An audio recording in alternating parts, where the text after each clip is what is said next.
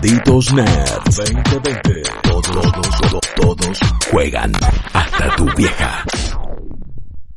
La semana pasada hablábamos con todo lo que había pasado en la tienda de Epic con GTA V, como es el producto de entretenimiento más vendido de la historia. Y esto es una realidad, es inamovible. Pero siempre que hablamos de la lista de juegos más vendidos y más populares y que están eh, en el podio, no podemos dejar de hablar de Minecraft. Minecraft es un suceso dicho eh, Sí. arrasador que a veces Está la pregunta, de, ¿por qué será? Y yo creo que es una pregunta que ya no me la hago. Tampoco tengo una respuesta, no sabría explicarlo, no sé si vos sabés, pero digo, es lo que se entiende. Minecraft es como un quinto elemento de, de los videojuegos. Es algo que, más allá de que arrancó en el 2009, hoy pareciera que estuvo desde siempre Sí. y es, es un idioma prácticamente Minecraft. Hemos hablado de sus bondades, hablamos de lo del museo no hace mucho, las creaciones que hace la gente, es increíble. Y si estamos hablando hoy de Minecraft es porque ha eh, roto una nueva barrera y ha alcanzado los 200 millones eh, de ventas, los 200 millones es un número increíble y un número que alcanza en tiempo récord, Guillo, porque había hecho los primeros 100 millones del 2009 al 2016, que si la matemática no me falla son 7 años, Sí. y en solo 4 años hizo 100 millones más, porque Oh. se está jugando a morir directamente. Eh, Sí. ha Sí, ahora sobre todo. Exactamente, 25% de usuarios nuevos en cuarentena, eh, las sesiones multiplayer aumentaron un 40% y encima es un juego que está hasta en tu cajón de medias, ¿no? Porque lo tenés en la Switch, lo tenés en la PC, lo tenés en tablets, en celulares, Todos en la. Play, en Todos Xbox, lados. exactamente. Y celebrando eh, lo- los 11 años de su, de su creación, el estudio también hizo un eventito. Cambiaron el nombre, que me pareció el clickbait más grande de la historia, porque pasaron de llamarse Mojang a Mojang Studios, que me parece que Buena. hiciste leer una nota al The pedo, Facebook. directa. Sí, Dale, boludo. totalmente. Pero bueno, no podemos dejar de hablar de, de lo grande que es Minecraft y el negocio que hizo Microsoft cuando lo compró por 2.5 billones de dólares. Uno dice, qué locura, pero creo que fue y debe seguir siendo una de las mejores apuestas de Microsoft. Es como cuando Disney compró Pixar, me parece. Sí, Es como sí. es medio el equivalente y todavía no sabemos cuánto eh, le va a terminar dando a Microsoft, más allá de estos ya 200 millones de copias, pero si lo- el- ¿en qué año le había comprado, perdón? Eh, Ya había sido 2016. Bueno, eh, entonces en ese periodo que lo compró Microsoft metieron esas 100 millones de unidades más. Eh, un juego que hoy por hoy eh, forma parte de, de todo el ecosistema. Perdón, también. 2014. Hace 2014. 6 años, Ah, no bueno. 2016. Ah, sí, me, me corrijo, perdón. Es un juego sí que no está dentro del Game Pass, si no me equivoco. No, no, no está dentro del Game Pass, me parece. Mm, eh, en este momento me mataste, pero lo puedo googlear en vivo inmediatamente mientras seguimos charlando. Oh. Sí, eh, por eso no, no, no me acuerdo. No, ah, sí, ya est- eh, estaba, estaba, estaba eh, disponible Está, en está. Xbox Game Pass. Sí, no me acuerdo si es eh, la versión de PC o la de. eh, o solo la de Estoy casi consolas. seguro que la de consolas. Claro, claro, sí, sí, sí, por eso, por eso, perdón. Entonces sí forma parte del Game Pass, pero eh, por eso encima va, ampliando su, su pool de usuarios constantemente. Y como decías vos, está en Claro. un momento súper dulce, en una época donde todos queremos salir afuera y no podemos, donde todos queremos Mal. abrazar a nuestros amigos, a nuestras amigas y no podemos. Y estos juegos de donde la interacción es cooperativa y, y es de colaboración, eh, están teniendo un auge, por supuesto. Vimos ya el fenómeno Animal Crossing y ahora está sucediendo de nuevo con Minecraft, más allá de que nunca se fue. Y vos te preguntabas, Claro. bueno, ¿cuál es el atractivo? ¿Qué es lo que hace a Minecraft Minecraft? Y, y también como que ya, ya empezó a atravesar más de una generación ahora que lo pienso. Es verdad. Eh, porque si estamos hablando de que, está bien, comienza en 2009, pero la- la- las versiones, eh, ya estamos al la alfa, comienza en 2010. Entonces ahí ya son 10 años de Minecraft, más de 10 años, pero bueno, de un uso un poco más intensivo son 10 años de Minecraft. Entonces, Estamos de acuerdo. ya tuviste una generación que lo vivió a través de los primeros Let's Play de YouTube. Ahora estás teniendo Es una verdad. nueva generación. Y por ejemplo, uno, un- uno de mis varios sobrinos también está fanatizado con Minecraft. Mm. Y, y bueno, tiene siete años, pero ya estaba desde antes fanatizado. Y, y fin- finalmente se lo, se, se lo compré para tablets ahí. Y, y estaba como loco porque iba a poder jugar con uno de sus amigos, ¿no? Y es como, Claro. ah, e- es algo ya universal. Y también lo he visto con los hijos más chicos de otros amigos, seis años, an- siete años antes. Y ya estaba esa misma fascinación. Y no cambió nada, cambia el juego, ojo, es siempre una versión mejorada, cada vez se ve mejor. Hace poco metieron ray tracing, eh, que me parece que eh, Hey, vos se ve el video que se puede encontrar en el canal. No, es, es, es una locura, está en modo beta por ahora y vas a tener que ir a ciertos servidores y esa es un contenido que ya Nvidia puso, pero las herramientas están para que vos puedas hacer distintas cosas. Así que es un juego que siempre va cambiando y siempre va mejorando, pero su esencia está ahí y pueden aparecer los Fortnite de- del mundo y pueden aparecer un montón. Roblox también, que me parece que va por lados bastante similares y es quizás Sí. el, el que más se le asemeja en, en- en muchas cuestiones. No, no estoy hablando de copia, no estoy poniendo uno sobre el otro, porque parece que Roblox también aporta lo suyo en esto de, bueno, te doy como distintos juegos y la verdad que me parece bastante copado. Eh, Sí. Es, es, es muy loco como, como ha cautivado a generaciones enteras enseñándole otro tipo de, de, de- de videojuegos y, y de forma de ver el gaming. Creo que nosotros somos más de la generación de eh, los niveles, los continúes, las vidas, los high Sí, el paquete cerrado. Claro, y después vino la generación de, bueno, el leveleo, el RPG, esto, el otro, y, y- ciertos tipos de experiencia donde el progreso depende de un numerito. Y Minecraft te dice, no, no depende de eso, depende de tu creatividad, o que, cu- cuán- cuánto vas ampliando eh, tu conocimiento y tu, panorama, y tu panorama y tus habilidades creativas, y qué cosa loca podés hacer. Eh, creo que es que eh, es, es interesante cómo ha modificado y cómo ha... Y me parece que esto, los, a ver, la influencia de Minecraft, ya la hemos visto en muchos juegos. De hecho, pone, por dar un ejemplo, son, son Fortnite es uno de ellos. Pero hay un montón. Claro. Pero siento que su verdadera influencia la vamos a ver en 10 años, cuando la gente que se cría ahora jugando Minecraft empieza a desarrollar videojuegos. O que Bueno, se crió sí. hace un tiempo. Sí, sí, sí, definitivamente. Eh, para ser un comunicador estoy quedando en falta porque no estoy encontrando las palabras que quiero utilizar. Pero Minecraft tiene algo así como ser un lenguaje también de alguna manera. una, porque sí, esa libertad que da a sus jugadores. No existe una manera de jugar Minecraft. Vos podés crear, eh, usarlo como si fueran Legos o Sí. podés jugar a, a explorar todo lo que hay Sí. para hacer, porque hay como cosas para hacer en Minecraft y yo a veces me pongo a escuchar amigos que juegan o a leer algo y te hablan un poquito del lore y te hablan de que si te vas al infierno y todo eso, Sí. hay como cosas para hacer. O te puedes poner a hacer granjita y nada más o te puedes poner a hacer algo falopa como bueno quiero hacer un Game Boy que funcione adentro de Minecraft o lo de la biblioteca que hablábamos el otro día y ayer estaba viendo un artista que realmente eh, bueno, realmente no, no lo hace de manera física. Hace esculturas en Minecraft, nada más, pero son cosas que no he visto a nadie hacer. ¿Por Wow. qué? Porque el lenguaje que él encontró en Minecraft es una herramienta creativa. Él lo usa como arcilla Claro. y otros Sí. lo usan como rastis y otros lo usan como el juego más común del mundo. Bueno, y otros no- crean juegos dentro de Minecraft y, y- y Bueno, también claro. hoy por hoy eh, la versión de Windows 10 por lo menos tiene, tiene un acceso bastante fácil a ciertos servidores que pone la gente y que son Sí. juegos en sí mismo. Hay mucha microtransacción ahí, mucha guita, o sea, encima en eso también hacen un montón de plata. Eh, Claro. No solamente hay cosas cosméticas, sino acceso a contenido hecho por los usuarios. Eh, me parece que es es un fenómeno medio inagotable y es verdad que eh, para, para mí la red está en el clavo eh, con que es un lenguaje.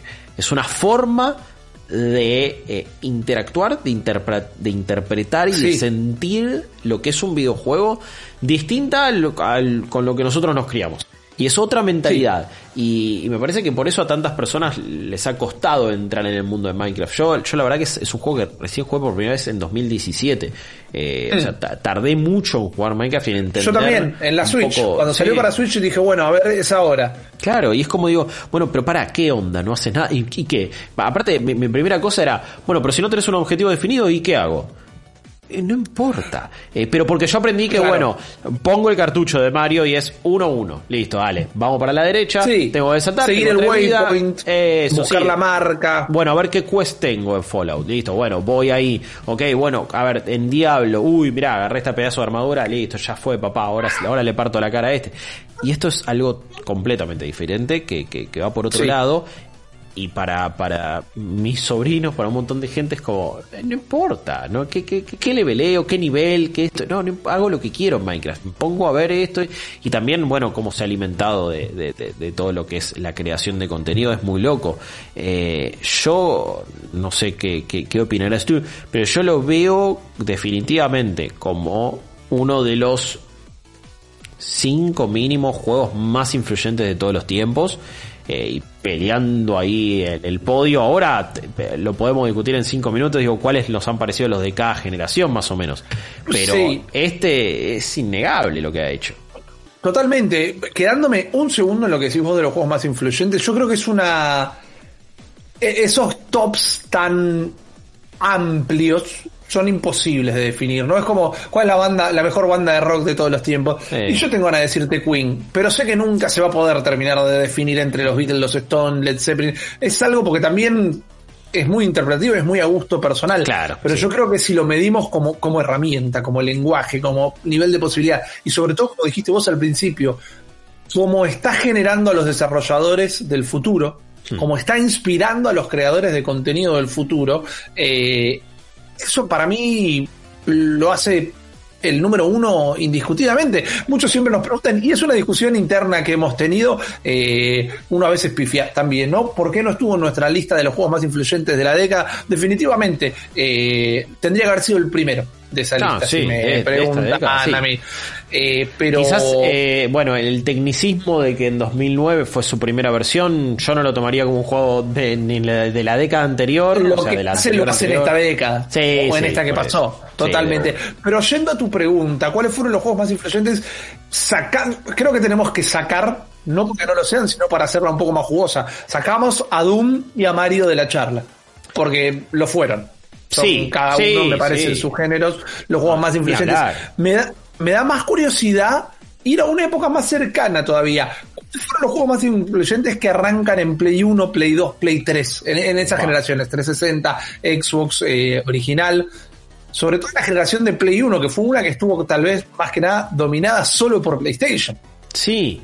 Porque eh, la competencia. Bueno, yo en Mario, en Mario 64, en Nintendo 64, tal vez encontremos alguna, pero creo que esa la domina solo PlayStation. Eh, sí, la, la domina, ¿no? Y me parece que. Me parece que ahí podés hablar de eh, cierta búsqueda por lo cinemático. Y me parece que tenés que poner a Metal Gear y Final Fantasy VII como dos de los juegos eh, que más influyeron.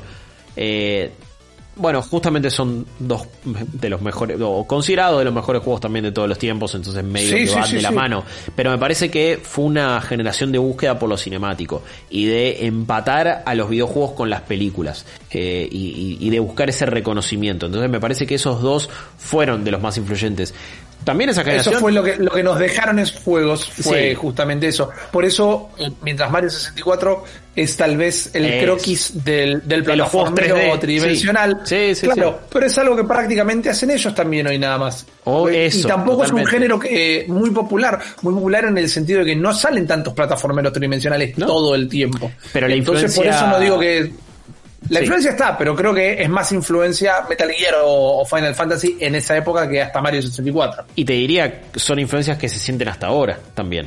Eh, Eh, ah, exactamente. Porque eso cinemático nunca se dejó de buscar en cierto punto y, y de conectar de otra manera con la historia. Está, a ver, eh, es, esos créditos iniciales de Metal Gear Solid son es de lo más influyente también que tiene esa cosa Claro. de, ok, eh, Kojima estaba decidido a que vos sientas que estaba jugando una película.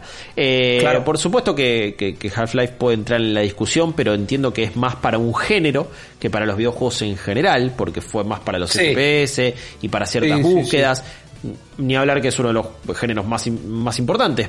Pero me parece que eh, por más que lo asme y lo tenga tatuado en la gamba, se queda un poco ahí en eso y no tanto en general. Eh, después viniendo más en el tiempo, eh, ya es como que se empiezan a mezclar, ¿no? Porque vos pensás, qué sé yo, Claro. Resident Evil 4, está bien, pero de nuevo cambia el género de acción en tercera persona, pero en general al lenguaje videojueguil. Es ¿qué un momento bisagra. Es Claro. un momento bisagra. Yo creo no, no, no revoluciona ni genera lo que puede llegar a generar un Minecraft, pero definitivamente es un momento bisagra. También hay que entender que, que yo, Colón descubre América. Tengo que eliminarme el tic de las comillas de aire, por favor. Cuando, cuando hagamos esto en vivo, quebrame los dedos. Eh, Colón descubre América, pero los vikingos ya viajaban antes. También digo, no, no, va a haber un juego, no va a haber una obra que cambie el paradigma, el paradigma y el panorama para siempre. Entonces no es menor tampoco lo que hace Resident Evil 4. No, no, no, no, Mientras que su puerta fue chiquita, fue una puerta a algo que terminó definiendo los juegos que vinieron detrás de él. Fue la llave para desbloquear un género entero, me parece, como los juegos de acción en tercera persona. Pero si me tengo que quedar con otros dos juegos que me parecen de lo más influyente, también a nivel desarrollo, a nivel industria, uno es World of Warcraft, eh, y lo que es a nivel MMO y lo que es ese, ese sentido sí interacción social eh, y jugar con otras personas más allá de lo competitivo eh, y, de cómo puedes expandir un universo y llevarlo, o sea, porque eh, la horda eh, de un lado y la, alianza del otro era como, bueno, ok, son dos bandos, son dos formas de ver la vida. y después el otro me parece que es Dark Souls o Demon Souls, pero bueno, Dark Souls fue el que lo llevó a multiplataforma. Sí, sí, sí, sí. Yo creo que es Dark Souls en el sentido. Demon Souls a mí hasta me gustó más que el primer Dark Souls, pero entendemos que el que eh, el que saca la espada de la piedra es Dark Souls y no Demon Souls. Sí, y me parece que ese también es uno de los que más influye a nivel eh, industria y desarrollo, ¿no? Si te lo pones a pensar de esa manera, más allá de lo popular o lo que sea, vos decís, ok, hey, esto le abrió la cabeza a un montón de gente en cómo eh, hacer un diseño de niveles y cómo otra vez, bueno, no tenerle miedo a un desafío, no lo, que representa eh, el encontrarte con ciertos tipos de enemigos, con ciertas cosas, claro. Eh, el hecho de contar una historia por fuera también del juego o de una cinemática tradicional, como me parece que Dark Souls ha sido de los más influyentes.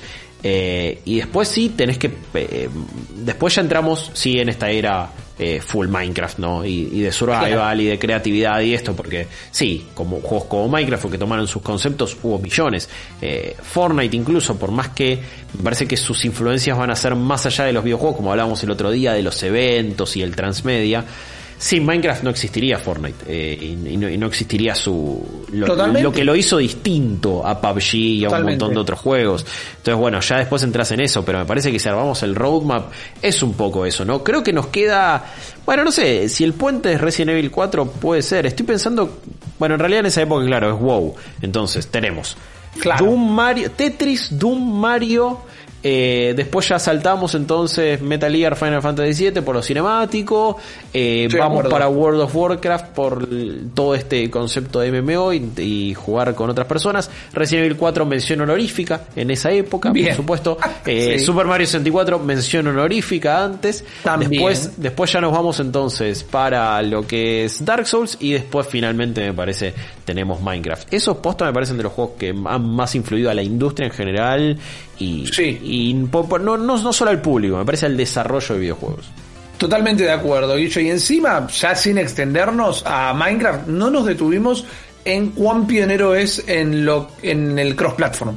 Y es el, ah, el cross-platform. El primero. Pues, como se me complicó. No solo el primero, sino el más amplio. Porque ah, posta, abrir la heladera, sacar la juguera y puedes jugar al Minecraft con alguien que lo está jugando en una PC de alto rendimiento o en una tablet china eh, que ya tiene 10 años. La verdad que desde acá nuestras felicitaciones por sus logros y no solo por la plata que hace, sino por lo que generan sus usuarios y cómo está moldeando lo que va a ser el futuro de los videojuegos Minecraft. ¿Cuál es tu experiencia en Minecraft? Contanos en las redes sociales y en disco.malditosnerds.com que en algún momento nos vamos a encontrar todos en ese universo hechos cuadraditos. Ya volvemos. Todos juegan, juegan, juegan, juegan.